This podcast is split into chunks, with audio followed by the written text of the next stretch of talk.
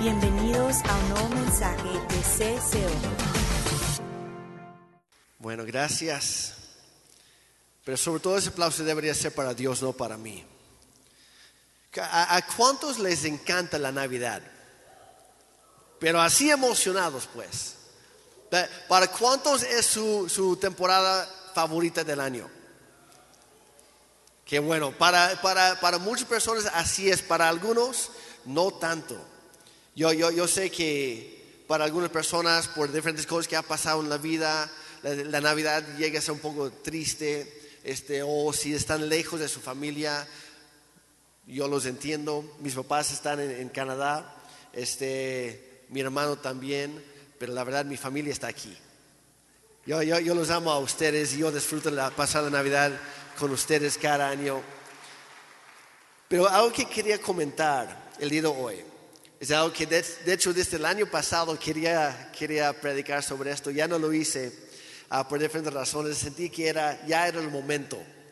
Y como decía Pa ahorita, la- el próximo domingo cae 24, Noche Buena, y vamos a estar siguiendo ah, celebrando la Navidad. Ah, como cristianos, honestamente, nosotros celebramos la Navidad todos los días, todo el año, porque reconocemos que el nacimiento de nuestro Salvador de forma humana, que obviamente ya existía desde antes, dice la Biblia, que todo lo creado fue creado de hecho por, por Cristo ah, en la creación del mundo y todo lo demás. Él ya existía desde antes, pero llegó a nuestro mundo en forma humana y nació como uno de nosotros. Y eso para llegar a la cruz. Y es por eso que, aunque muchas veces festejamos más la Navidad, la Navidad no es la fecha más importante para los cristianos. Es Semana Santa. Porque sin la cruz no, no, sirve, no serviría de nada la Navidad. Pero obvio la Navidad es muy importante. Y muchas veces cuando, cuando se acercan las fechas y ya la mayoría de las escuelas el viernes pasado ya tuvieron sus, sus clausuras antes de las vacaciones, sus programas navideños y todo lo demás. Nosotros el viernes pasado tuvimos nuestra posada navideña anual para todos los servidores y voluntarios. Un aplauso para todos los servidores y todos los voluntarios de esta hermosa iglesia, que la verdad convivencia no sería convivencia sin ustedes. Y yo agradezco junto con mi esposa, agradecemos a cada persona que, que aporta de su tiempo, sus, los dones que Dios le ha dado, los recursos que tienen, ah, esa pasión por, por servir a los demás, por, por hacerlos sentir en casa, por hacer las cosas que nadie más quiere hacer. Que, que mi esposa siempre dice que el ministerio más importante es el que hace falta en el momento. Y damos gracias porque hace ocho días en el programa de Navidad que tuvimos aquí, que estuvo espectacular, estuvo increíble. Ah, hu- hubo todo un equipazo aquí atrás en la oscuridad moviendo cosas y, y corriendo de aquí para allá, también en producción, que, que muchas veces nadie se voltea para dar gracias a los de producción. Un aplauso para los de producción, por favor. Y desde los meses antes con los ensayos, con los niños, el coro y todo lo demás, la preparación, hu- hubo muchísima gente involucrada y gracias a Dios fue un, gran éxito. Lo- Los reportes que hemos escuchado de personas que vinieron por primera vez hace, bueno, el domingo pasado y que entregaron su vida a Cristo o que, como ahorita cantamos, volvieron a casa, volvieron a la casa del Padre, volvieron a tener esa relación, esa conexión con Dios. Y como iglesia, eso es lo que nos apasiona a nosotros. Pero el riesgo es que a veces nos ocupamos tanto con diferentes cosas que perdemos de enfoque, perdemos de vista lo que realmente importa. Y más en estas fechas navideñas, es muy fácil olvidarnos o, perdernos de Jesús en el, día de- en el día a día de nuestra vida. Porque de repente, y más en esas fechas, entre las comidas o cenas, los compromisos familiares, las vacaciones, los viajes, las salidas, este, to- todas las ocupaciones que tenemos, es muy fácil olvidarnos por qué tenemos vacaciones, por qué tenemos una Navidad que celebrar, por qué tenemos cenas y, fiestas y todo lo demás. Y, y esto no es solamente un, un problema de tiempos actuales. De hecho, esto es algo que sucedió desde la primera Navidad. Es un fenómeno, fenómeno perdón, que ha sucedido desde entonces y cada año, en todo momento. Y cuando leemos la historia de la primera Navidad que se encuentra en los primeros dos, eh, primeros dos capítulos, perdón, ah, en, en Mateo y en Lucas, notamos un par de cosas, que sobre todo había dos grupos de personas en primer lugar, había aquellas personas que anhelaban, ansiaban la llegada del Mesías, de Cristo Jesús, y lo celebraron en su momento.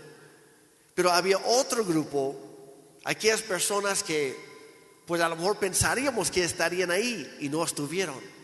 Algunas personas que teniendo la oportunidad de estar presentes, menospreciaron o rechazaron la oferta, la invitación y este acontecimiento fue tan importante que hasta el día de hoy nuestros calendarios seculares se rigen por este momento singular, el nacimiento humano del Rey de Reyes y, y Señor de Señores, Jesucristo.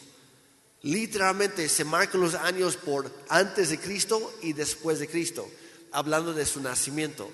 Hay algunos que están tratando de cambiar los calendarios y en lugar de a AC, antes de Cristo, ocupan otras siglas y es antes de la era común, pero a fin de cuentas, ¿qué fecha ocupan? El nacimiento de Cristo. Y es lo mismo, aunque cambien los nombres, aunque cambien las siglas, es lo mismo. Nuestra historia humana es determinada por este suceso, la llegada de Cristo. Pero cuando vino Dios a este mundo en forma humana, siendo el rey de reyes, no decidió nacer en un palacio, como muchos esperaban. No lo recibieron con aplausos, con trompetas, con desfiles, este, con un cortejo real. Al contrario, el Dios Todopoderoso, el gran creador de todo lo que hay, tanto lo visible como lo invisible, decidió nacer en el lugar más humilde como te puedes imaginar fue su plan desde el inicio, nacer en un establo, un pesebre, que en ese entonces era básicamente una cueva donde resguardaban los animales, donde les daban de comer. Y él nació ahí, lejos de las luces, lejos de, de donde mucha gente esperaba que apareciera. Había animales apestosos por ahí, mi esposa siempre dice que, Jesús es pet friendly porque cuando llegó a este mundo estaba rodeado por animales y Dios ama a los animales porque Él los creó, son parte de su creación. Y el dueño de todo el universo nació en un estado de pobreza para demostrarnos que todos podemos acercarnos a Él sin importar nuestra posición social, nuestro trasfondo, nuestra situación económica o familiar, sin importar nuestro pasado o nuestros pecados. Dios vino a este mundo para salvarnos a todos. Y todos somos llamados ahora a acercarnos a Él, a conocerlo y a adorarlo. La puerta está abierta para todos, pero tristemente no todos deciden pasar por ella. No todos aprovechen la oportunidad. Vamos a leer la historia rápidamente. No se puede hacer otra cosa en, esas fechas. Lucas capítulo 2, hay, otra parte de esto en, Mateo, pero me voy a enfocar más en Lucas ahorita. Empezando desde el versículo 1. Dice, en esos días, Augusto, el emperador de Roma, decretó que se hiciera un censo en todo el imperio romano. Este fue el primer censo que se hizo cuando Sirineo era gobernador de Siria. Todos regresaron a los pueblos de sus antepasados a fin de inscribirse para el censo. Como José era descendiente del rey David, tuvo que ir a Belén de Judea, el antiguo hogar de David. Viajó hasta hacia ahí desde la aldea de Nazaret de Galilea. Llevó consigo a María, su prometida, quien estaba embarazada. Mientras, eh, mientras estaban ahí, llegó el momento para que naciera el bebé. María dio a luz a su primer hijo varón. Lo envolvió en tiras de tela y lo acostó en un pesebre porque no había alojamiento disponible para ellos. Eso es clave, ahí te lo voy a comentar. Esa noche había unos pastores en los campos cercanos que estaban cuidando sus rebaños de ovejas. De repente apareció entre ellos un ángel del Señor y el resplandor de la gloria del Señor los, los rodeó. En otra versión dice que hubo una gran luz en el cielo que rodeó a todos. Dice, los pastores estaban aterrados. Ah, muchas veces pensamos que, que los ángeles son como en los dibujos, en pañales y todos chiquitos y con sus alitas y bien bonitos. Y no, los ángeles no son así, lo siento. Los ángeles son seres celestiales, poderosos, son guerreros, son imponentes, son gigantes, enormes y tienen espadas de fuego y toda la cosa. Cuando lees la Biblia te das a entender cómo son los ángeles realmente. Ahora entendemos por qué se asustaron los pastores. Si fuera un, chiquito en pañales, pues, ay, qué bonito, nadie se, nadie se asusta. Pero cuando hay una multitud de, una multitud de ángeles, esos guerreros celestiales, con sus espadas y toda la cosa, impone. Dice que ellos se asustaron, obviamente estaban aterrados, pero el ángel los tranquilizó. No tengan miedo, dijo. Les traigo buenas noticias que darán gran alegría a toda la gente. Digo conmigo, a toda la gente. Y eso nos incluye a nosotros, a toda la gente. El Salvador, sí, el Mesías, el Señor, ha nacido hoy en Belén, la ciudad de David. Y lo reconocerán por la siguiente señal. Encontrarán a un niño envuelto en tiras de tela, acostado en un pesebre. En otra versión dice en pañales, pero normalmente pensamos en los pañales que usamos nosotros, con, bueno, que usan nuestros hijos, ¿verdad? Cuando son chiquitos. Y no, e, e, eran básicamente tiras de telas que envolvían. La tradición judía ah, enseñaba que tenían que envolver a, cada bebé en estas tiras, en primer lugar para, para darles calor, para que no tuvieran frío. En segundo lugar, para, para incluso cuidar sus órganos internos que apenas estaban eh, terminando de desarrollarse y era para cuidar este, estos chiquitos. Estaban, estaban, envueltos no solamente de aquí abajo, sino todo, básicamente hasta el cuello, eh, la, la cabeza. Y así lo iban a encontrar estos pastorcitos. Dice, de pronto se unió a ese ángel una inmensa multitud, los ejércitos celestiales, que alababan a Dios y decían, gloria a Dios en el cielo más alto y paz en la tierra para aquellos en quienes Dios se complace. Cuando los ángeles regresaron al cielo, los, pastores se dijeron unos a otros, vayamos a Belén. Noten su respuesta inmediata. No se quedaron con el, wow, estuvo increíble. Oye, ¿verdad? Qué bonito cantaron esos ángeles. Me voy a aprender ese canto. Voy a grabar un disco. Lo voy a guardar eh, eh, en mi compu o en mi celular. No, ¿cuál fue su respuesta? Nos acaban de decir que nació el Mesías. Hay que ir a verlo. Tomaron la iniciativa de salir de su zona de confort para ir en búsqueda del rey Mesías recién nacido. Dice, veamos esto que ha sucedido y que el Señor nos anunció. Fueron deprisa a la aldea y encontraron a María y a José. Y ahí estaba el niño acostado en el pesebre.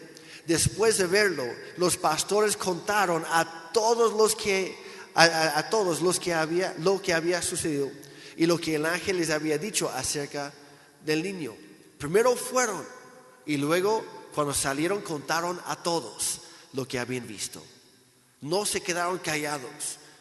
Y la verdad, tan solo ahí podríamos detener la prédica de hoy porque hay mucho que podemos aprender de los pastores y muchas veces nadie habla de los pastores, pero son el mejor ejemplo de nuestra respuesta humana cuando Dios entra a nuestra vida.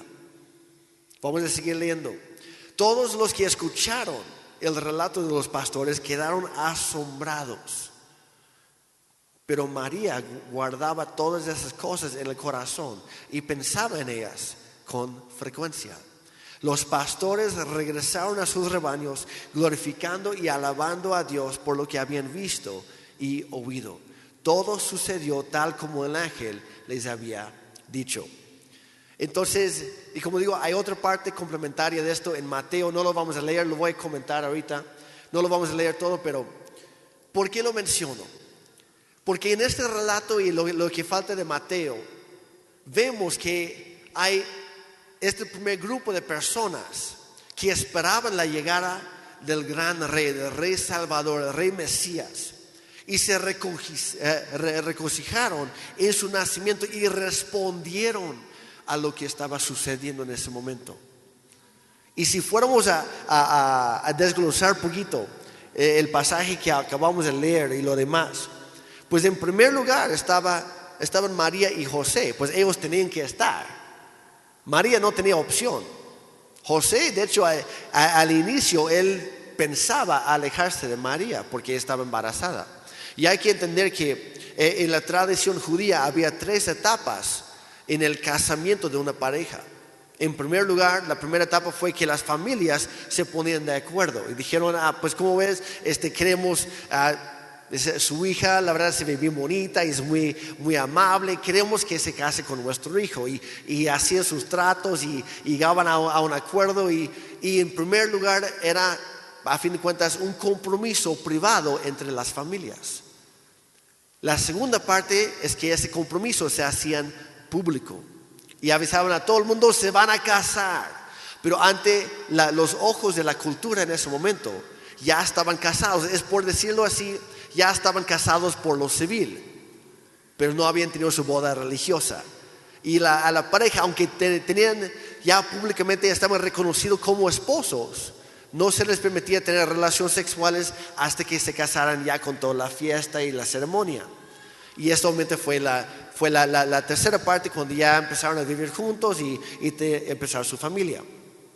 Y José cuando se enteró, y eso aparece en el capítulo anterior y en Mateo 1, cuando el ángel Gabriel le dice a José, fíjate que María está embarazada, pero no la rechaces, porque es obra del Espíritu Santo, el niño que va a nacer es Dios mismo.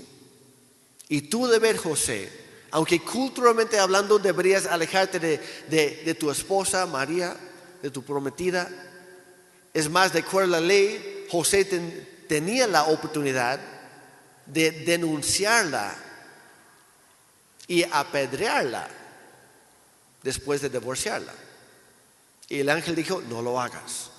José incluso no pensó, no pensó hacer todo eso, pero pensó, me voy a alejar de ella en privado para no avergonzarla. Pero el ángel dijo, no, tu trabajo va a ser ser el, papá terrenal de este niño. No, no eres el padre, pero sí vas a ser el papá.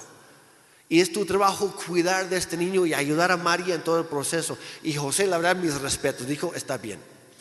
Yo conozco a muchos hombres que no entrarían en eso. Pero José fue un gran hombre, un buen ejemplo a seguir. Y él adoptó, a fin de cuentas, a Jesús. El ángel Gabriel también le dijo a María, por otra parte, vas a quedar embarazada. Y como Ana mencionó hace rato, ni bien tuvo la visita del ángel y respondió con, está bien Señor, lo que tú me pides Dios, lo haré. Y fue, fue a, ver, a su parienta, Elizabeth, no sabemos exactamente si era su prima, su tía, algo así, pero eran, eran parientas cercanas, quien ya era muy grande, ya era vieja de hecho, y su esposo era más viejo, Zacarías. Y ellos estaban embarazados. Y ellos eran los papás de Juan el Bautista. Llevaban seis meses de embarazo. Y dice la Biblia que María fue a ver a, Elizabeth y se quedó tres meses. Si haces el cálculo, se quedó hasta el momento en que Juan el Bautista nació. yo me imagino que ella le ayudó a Elizabeth en el parto. Ya habiendo nacido Juan el Bautista, ella regresó con José.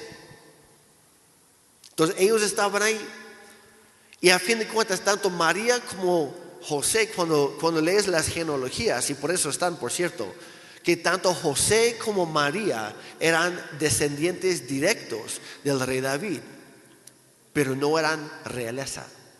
Estaban en el linaje real, pero no se consideraban a ellos mismos, ni la cultura los consideraban como realeza. Pero Dios había prometido que el Mesías vendría o saldría del linaje real. De ahí, ¿quién aparece en la escena? Los pastores. Y los pastores que cuidaban a, las ovejas en los campos que rodeaban a, a Belén, que por cierto, es posible que ellos criaban los corderos para los sacrificios, para el perdón de pecados, para el pueblo de Israel. Porque Belén quedaba solamente a 8 kilómetros de Jerusalén, estaba muy cerca. Y es muy probable que las mismas ovejas que estaban cuidando esa noche, más adelante serían usados en la Pascua para el perdón de, pecados. Y ellos estaban ahí cuidando esas ovejitas. Y los ángeles los, invitaron a estos pastores a que conocieran directamente al Cordero de Dios, quien venía al mundo para quitar el pecado de todos y para siempre. Lo dice en Juan 1.29, por si lo quieren anotar ahí. Más adelante, a los 40 días, quienes más se involucraron en esta gran celebración? Pues dice la Biblia que María y José, como era costumbre, era, era ley, de hecho, a los 40 días después del parto, después de tener un, hijo varón, la pareja tenía que ir hasta Jerusalén para presentar a ese niño en el templo, fuera, fue a los 40 días. En caso de ser una hija, habría sido 80 días. Pero fueron a los 40 días, llegaron al templo y ese día estaba el Espíritu Santo, le movió a un hombre también muy grande que se llamaba Simeón. Y todo esto, de hecho, está en la Biblia, ahí lo, pueden leer este, en casa después. Nada sigue leyendo lo que acabamos de leer, sigue leyendo, ahí vas, a, ahí vas a encontrarlo. Pero Simeón era un hombre devoto, un hombre justo, un hombre que tenía conexión con Dios. Y Dios le había prometido a Simeón, no vas a morir hasta primero ver el Mesías con tus propios ojos. Tú lo vas a ver. Entonces Simeón estaba en su casa y de repente el Espíritu Santo le habló, dijo, Simeón, ve al templo. Y justo cuando entraba, venía entrando Simeón, venían entrando por otro lado María y José. Se toparon ahí y el Espíritu Santo le reveló, este es el niño que te prometí que ibas a ver. Este es tu, es tu Mesías. Y dice la que, que Simeón empezó a profetizar y cantar y se unió a la celebración de la primera Navidad. Momentos después, Simeón todavía estaba ahí. De repente salió del templo una mujer ya grande, una profetisa que se llamaba Ana. Era viuda. Su esposo había estado trabajando en el templo, pero había fallecido 80 años antes. Llevaba incluso 80, eh, pero ya tenía 84 años de edad esta mujer. Pero había fallecido su esposo después de solo 7 años de matrimonio. Entonces llevaba toda su vida sola. Y cuando vio a Jesús, dice la Biblia que alabó a Dios con todo su ser y empezó a contar a todos acerca del niño Jesús. Más adelante, pasaron varios meses, por cierto, yo sé que algunos de aquí se va a reventar su, su, burbuja de felicidad. Porque siempre en los cuadros, siempre pintamos a los, a, los, a los reyes magos, como nosotros, a nosotros nos gusta llamarlos, los ponemos en el pesebre, pero nunca estuvieron en el pesebre. No estuvieron la noche en que nació Jesús. Ellos llegaron muy tarde a la fiesta, pero llegaron. Y es importante, llegaron tarde, pero llegaron. Porque dice la Biblia que ellos vieron la estrella en Belén y en ese momento se levantaron de donde estaban, probablemente lo que es hoy en día Irak o Irán, más o menos por ahí. La Biblia no dice exactamente y tampoco dice que eran tres y mucho menos menciona sus nombres. De que uno se llamaba Gaspar y el otro, la verdad, es un cuento. No está en la Biblia, lo siento. Y tampoco está en la Biblia que uno era muy alto, otro chaparro, otro muy moreno. Tampoco. Tampoco está que uno estaba en caballo, otro en, en, cameo y otro en elefante. Tampoco está ahí. Esos son, son detalles que, pues a fin de cuentas, los seres humanos han agregado a la historia con tal de embellecerlo un poco. Pero no es lo que pasó. Y tampoco dice la Biblia que eran reyes. De hecho, probablemente no eran reyes porque si fueran reyes no habrían podido embarcar ese, ese gran viaje que duró más de un año, que eran miles de kilómetros que tenían que viajar sobre el desierto y con un buen grupo de personas por protección, por seguridad. Fue una gran caravana que salió. La Biblia dice que eran sabios. En, en el griego dice, el traducido son magos pero no, no los hechiceros que pensamos nosotros. Los magos del antiguo, de la antigüedad, er, eran personas que se dedicaban a dos cosas. Era gente muy entendida, muy sabia, y se dedicaban a la astronomía y también a la astrología para interpretar los tiempos. Y Dios les reveló cuando vieron esta estrella, ellos se dieron cuenta, acaba de nacer un gran rey, pero no es un rey cualquiera. Y se levantaron de donde estaban y emprendieron el viaje de miles de kilómetros para llegar. Y llegaron entre un año y poquito antes de dos años después de que había nacido Jesús. Y es por eso cuando lees en tu Biblia hay una pequeña parte que dice que los, que los sabios no llegaron a la pesebre, dice que entraron a la casa donde, estaban, donde estaba María, con el niño. Ya no con el bebé, con el niño. Detalles por ahí. Hay, que leer la Biblia, iglesia. Hay, que, hay que prestar atención cuando leemos. Pero el punto de todo esto es que, y de hecho la próxima semana vamos a platicar un poquito más sobre ellos y lo que podemos aprender de ellos, pero el punto es que aunque llegaron tarde, llegaron. Llegaron, es lo importante. Ya mencioné a Zacarías y Elizabeth también se unieron desde antes de que naciera Jesús porque los dos profetizaron en cuanto al nacimiento de Jesús, lo que él iba a hacer. Y obviamente todos los ángeles y lo demás. Pero dentro de esta misma historia, aquí es donde quiero llegar hoy con esto, es que también encontramos a varias personas que tuvieron la oportunidad de ser parte de este momento tan especial y por diferentes razones o excusas o prejuicios o lo que fuera, nunca fueron rechazaron la invitación.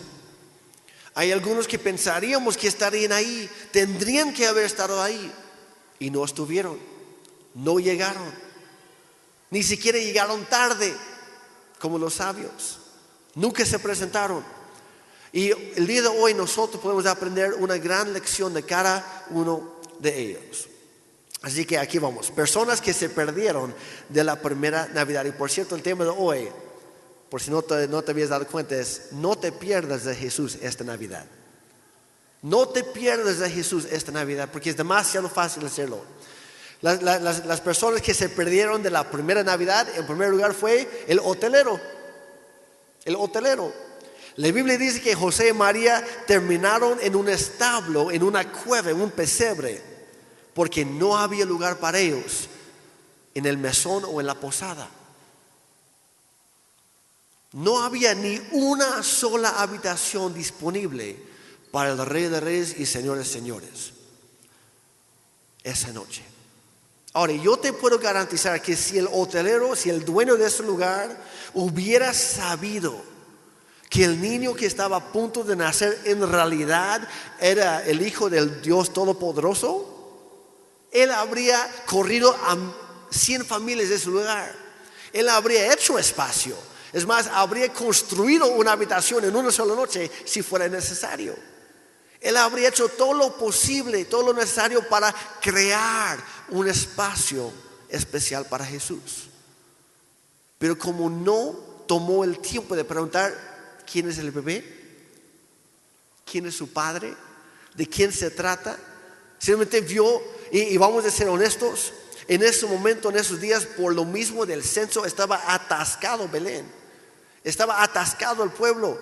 Todos los lugares estaban ocupados. Y por lo mismo que había mucha gente, y a qué fueron a pagar sus impuestos, lo cual significa que todo el mundo llevaba una buena lana. Y el hotelero vio una oportunidad de negocios. Y por enfocarse en sus negocios, se perdió de lo más importante, a Dios mismo. Si tan solo supiera de quién se trataba, habría cambiado todo. Pero no lo hizo. No aprovechó la oportunidad. Había multitudes ahí y había dinero sobre la mesa, pero no había lugar para Jesús. Y la pregunta hoy para nosotros es, aprendiendo del hotelero, ¿qué hay de ti? ¿Tienes espacio tú en tu corazón, en tu vida para Jesús? ¿Has preparado un lugar especial en tu vida para Él? Para el, hotelero, el negocio iba muy bien. Su hotel estaba lleno, estaba repleto. Estaba ganando mucho dinero, pero se perdió de lo más importante. Se perdió de Jesús. Y no tuvo otra oportunidad después. No te pierdes de Jesús esta Navidad. A fin de cuentas, lo voy a decir así. ¿Cómo puedes celebrar un cumpleaños si no está presente el cumpleañero? Estaba todo el mundo ahí y el cumpleañero botado en la calle. Y a veces en nuestro, nuestro día a día hacemos lo mismo que el hotelero. Dios, es que hoy no tengo tiempo para ti, hoy no tengo espacio para ti en mi corazón, hoy quiero hacer lo que yo quiero hacer. Hay que aprender de esto. Siguiente, que se perdió de la fiesta, el rey Herodes. Los sabios o los magos, cuando llegaron, dice la Biblia que no llegaron directamente a Belén, porque la estrella los guiaba, pero no exactamente, tenían como que la idea principal, sabían hacia dónde ir, hacia qué nación, pero cuando llegaron, ellos pensaron, o era lógico, es que acaba de nacer un rey, donde nacen los reyes? En el palacio. ¿Dónde está el palacio? En Jerusalén. Y por un momento dejaron de ser guiados por la estrella y se dejaron llevar por su lógica, su entendimiento humano. Que no, no está mal, pero los guió al lugar equivocado. Llegan al palacio de Herodes, que por cierto no era el rey legítimo, él no era descendiente de David.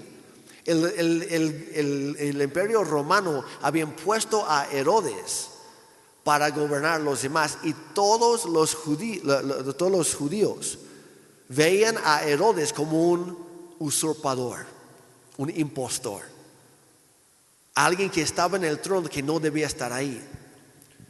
Pero a Herodes le encantaba el poder. Y cuando llegaron estos sabios, ellos, ellos le preguntaron, ¿en dónde ha nacido el rey de los judíos. Y Herodes respondió, ¿cómo dicen que dijeron? O sea, ¿cómo? Yo soy el rey de los judíos. ¿Cómo que acaba de nacer? Yo, yo ya tengo mis hijos, ya están grandecitos. ¿Cómo que acaba de nacer? Yo sabría si hubiera nacido el rey de los judíos. Yo estoy aquí, ya no busquen más. Pues ya era grande. Los sabios sabían, no, pues este no es el que acaba de nacer. Hay algo raro aquí. Entonces, ¿qué hace? Herodes se voltea y les pregunta a los maestros de la ley, los sacerdotes, la gente religiosa, a ver, ¿ustedes saben en dónde tenía que nacer el Mesías? Y ellos al instante no tenían que buscarlo, ya lo sabían. Ojo, ya lo sabían. Y dice, ah, tiene que nacer en algún momento en Belén, en la ciudad de David. Y dicen los sabios, bueno, muchas gracias, vamos para allá. Y Herodes los quiso engañar, les dijo, ah, pues vayan a investigarlo y ya cuando lo encuentren me avisan para que yo también vaya a adorarlo. Quiere puro engaño, quería matarlo. Y de hecho mató a toda una generación cuando se dio cuenta que los sabios no regresaron para decirle en dónde estaba. Pero ¿qué, es lo que podemos aprender de Herodes? Igual que muchos de nosotros, Herodes en el corazón de Herodes no había espacio para dos reyes. Él no quería compartir su trono con nadie y mucho menos bajarse de ese trono para que se sentara Cristo.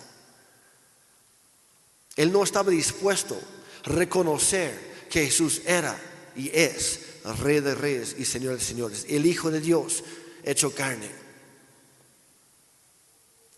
Muchos hemos decidido ser nuestro propio y único rey, que nos guste y vivir la vida a nuestra manera. La verdad nos gusta que Jesús sea nuestro Salvador, el que nos perdona nuestros pecados. Nos gusta que sea nuestro proveedor y nuestro sanador, sobre todo cuando pasamos por momentos difíciles. Nos gusta esa parte. Hay días, vamos a ser honestos, que no nos gusta que sea nuestro rey, que sea nuestro capitán, el que manda en nuestra vida y a cuyas órdenes nosotros debemos acatar. Herodes no quería competencia. Y todos los días nosotros tenemos que decidir, iglesia, ¿qué vamos a hacer nosotros? Si ceder el trono de nuestro corazón a Cristo, a Jesús, ocuparlo nosotros. Y se ve en la práctica, se ve en las prioridades, se ve en las decisiones que tomamos todos los días. ¿Quién es primero en tu vida? ¿Quién manda? ¿Quién decide? ¿Eres tú o es Dios? Es uno o el otro. No puede ser ambos. Herodes no, no estaba dispuesto a ceder su lugar. Y como digo, él terminó asesinando miles de niños, tratando de asesinar a Cristo, tratando de, quitar toda competencia para el trono. Y obviamente hoy en día no somos tan bélicos, pero de igual manera nos cuesta reconocer a Jesús como nuestro rey.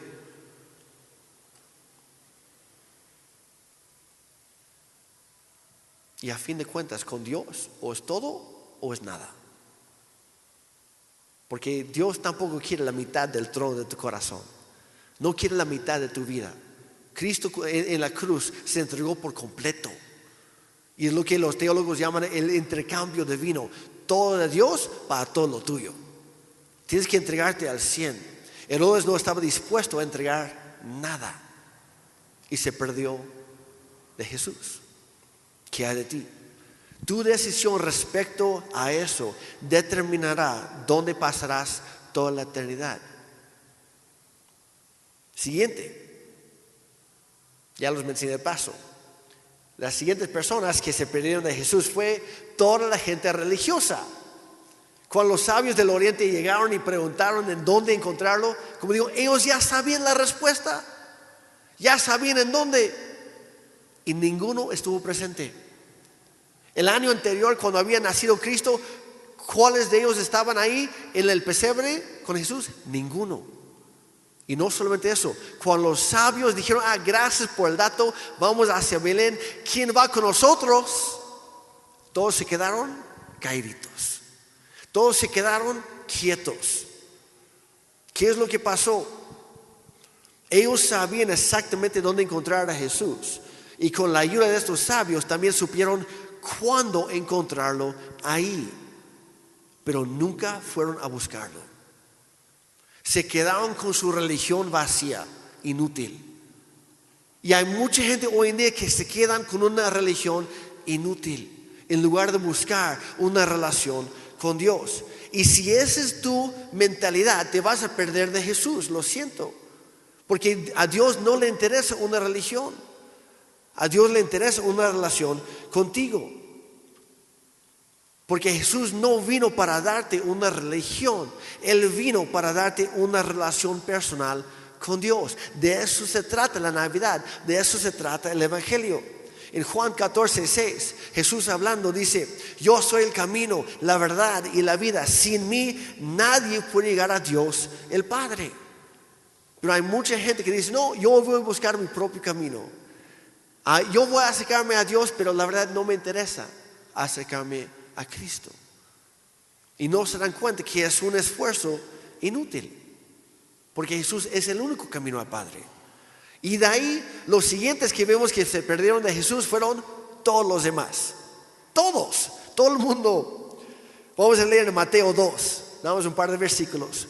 Dice, Jesús nació en Belén un pueblo de la región de Judea, en el tiempo en que Herodes era rey del país. Llegaron por entonces a Jerusalén unos sabios del oriente que se dedicaban al estudio de las estrellas y preguntaron, ¿dónde está el rey de los judíos que ha nacido? Pues vimos salir su estrella y hemos venido a adorarlo. Ojo en el versículo 3. Dice, el rey Herodes, ¿cuál fue su respuesta inmediata? Dice, se inquietó mucho al oír esto. Y lo mismo les pasó a todos los habitantes de Jerusalén. Jerusalén era la capital. Ahí estaba todo el mundo. Dice, y que todos en Jerusalén se inquietaron. En otra versión dice que se perturbaron, se turbaron o se pusieron muy nerviosos. Se inquietaron, pero no lo suficiente como para responder a lo que Dios estaba haciendo en medio de ellos. Se quedaron, wow. Bueno, pues. Y hay muchas personas, espero que muy pocas, que a lo mejor vinieron hace ocho días y se quedaron, wow. Bueno, pues.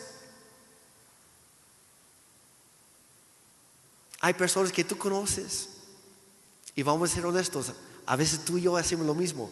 Venimos a, la iglesia, a la reunión y nos quedamos, wow, Dios es bueno. Bueno, pues es la hora de comer. ¿Sí o no? Y nos olvidamos de quién se trata todo. Porque Jesús no nació y no llegó a la cruz nada más para que tú pudieras pasar un bonito tiempo cada domingo en la reunión. Lo hizo para tener esa relación constante, diaria, en todo momento contigo. Y tristemente, hay muchas personas que cuando escuchan el Evangelio, las buenas noticias de que Jesús vino a este mundo para ser ese puente entre Dios y nosotros, de vivir una vida perfecta, porque es imposible para nosotros y de dar su vida a cambio de la nuestra, mostrando su poder divino a levantarse de entre los muertos al tercer día después de la cruz para darnos vida eterna a nosotros. Cuando escuchan todo esto, hay gente que se inquieta por un momento y nunca responden. Hay gente que se queda, wow, bueno pues, y siguen su vida como siempre, como si nunca hubiera pasado nada, sin nunca responder a este acto tan grande de amor y de gracia. Pero Dios lo hizo así para salvarte a ti y también a ellos, para que tú lo pudieras conocer, que tú pudieras venir a adorar. De hecho, eso va a ser el tema del próximo domingo, para que invites a alguien. Juan 3:16 dice, porque tanto amó Dios al mundo que dio a su Hijo único para que todo, no algunos, todo el que cree en Él no se pierda. No te pierdas. No te pierdas de Jesús esta Navidad. No te pierdas de lo que Dios está haciendo. No te quedes con un, bueno pues, qué bonito. Y que nada cambia. Responde como los pastores, responde en fe como María y José, responde como los sabios, responde. Cuando Dios hace algo en tu vida, cuando te llama, cuando te sana, cuando te muestra su gracia, responde hoy y todos los días, responde. Porque solamente así te puedes asegurar de que no te vas a perder de Cristo ningún día, ni en ningún, ningún momento. Porque tanto amó Dios a ti.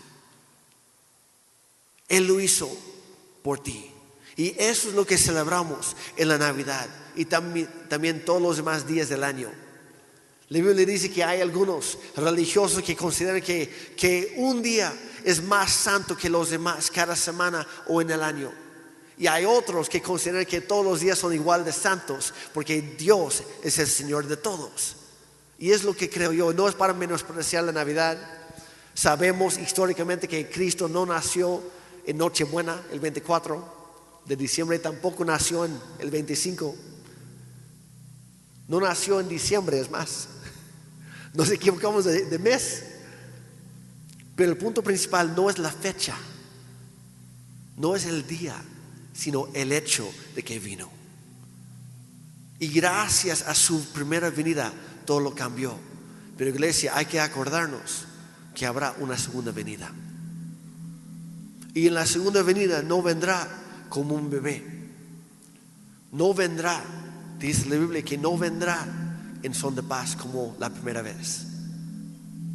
Vendrá con la espada desenvainada para juzgar. Y es por eso que Dios, que no quiere que ninguno se pierda, nos llama a responder a su primer acto de amor y de gracia. Para que no nos perdamos de Jesús que no nos perdamos de la vida eterna que Dios nos ofrece a través de Él. Pero ¿te has preguntado alguna vez por qué Dios decidió venir en forma de bebé? ¿Por qué no apareció como adulto? ¿Habría sido posible para él?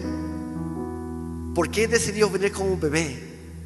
Porque un bebé no intimida a nadie. Un bebé no asusta a nadie.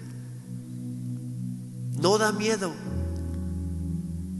Y fue por esa razón, porque Dios quiere que tú, que tú lo conozcas, no por miedo al juicio, sino por amor. Y Él se mostró como un, un bebé indefenso, nuevamente para mostrarnos que cualquiera de nosotros podemos, acercar, podemos acercarnos a Dios, que sus brazos están abiertos a cada uno de nosotros, responde a ese amor. Pero si Jesús se hubiera quedado como bebé, la Navidad no tendría sentido. No habría razón para celebrar. La verdad es que Jesús nació para morir. Para morir en tu lugar y en el mío. Jesús llegó a ese pesebre, ese establo, con el único fin de llegar a la cruz. Que por cierto, esa es la fecha más importante para los cristianos. Viernes Santo cuando murió y domingo de resurrección cuando venció a la muerte. Sin esas dos fechas, la fe cristiana, dice la Biblia que la fe cristiana sería inútil, de nada serviría. Jesús nació, la Navidad existe por la cruz. Y el mismo nombre de Jesús significa literalmente el Señor salva. Ese fue su afán, esa fue la razón de la Navidad, salvarte a ti y salvarme a mí. El propósito de Jesús al nacer como uno de nosotros es de llegar a la cruz y salvarnos de todos nuestros pecados y convertirse en nuestro Señor y Salvador, el Rey de nuestro corazón. Así que mi pregunta para ti hoy, ¿cómo vas a responder? ¿Cómo vas a responder tú al significado de la Navidad? ¿Vas a estar muy ocupado y ni tiempo vas a tener para Él? ¿O vas a responder como los pastores, corriendo, dejando todo con tal de estar cerca de Jesús? Es lo que Dios te pide, a ti es lo que Él quiere para ti hoy. Vas a correr hacia Él y a adorarlo como los pastores, como los sabios, haciendo un viaje muy largo si es necesario, abandonando todo lo demás, todas las demás ocupaciones y compromisos. Te vas a quitar el trono de tu, de tu propio corazón para que Jesús tome su lugar, el que le corresponde. ¿Cuál es tu decisión? ¿Vas a recibir el regalo de la Navidad o vas a seguir esperando? Yo te animo, no dejes pasar más tiempo.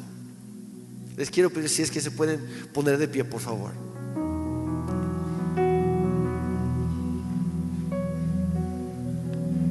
Y así como yo acabo de hacerlo, de manera muy resumida, tú puedes contar la misma historia a tus familiares, a tus amigos que todavía no conocen a Cristo. No como una religión, sino como una relación con Dios mismo. Que otro nombre para Cristo profetizado desde Isaías fue Emmanuel, que significa Dios con nosotros. Y Dios está contigo. Lo único que tienes que hacer es levantar la vista y alzar la mano. Porque levantar las manos es una señal de rendición. Es decir, Señor, yo te necesito, sálvame. Y es por eso que esta mañana no, no, no quisiera desperdiciar la oportunidad. Si hay alguien aquí que a lo mejor estás pensando, Jeremy, pues la verdad siempre celebro la Navidad, la Navidad, pero nunca lo había, nunca me había detenido para pensarlo, de verlo así. Nunca lo había escuchado así. Y a lo mejor soy como la, gente religiosa de la historia, a lo mejor soy como todos los demás, muy ocupados. Tal vez soy incluso como Herodes, pero ya no quiero perderme más a Jesús. Si tú quieres hoy mismo empezar una nueva vida con su ayuda, una vida dedicada al servicio y la adoración del Rey de Reyes y Señores Señores, se llama Jesús. tú puedes hacerlo.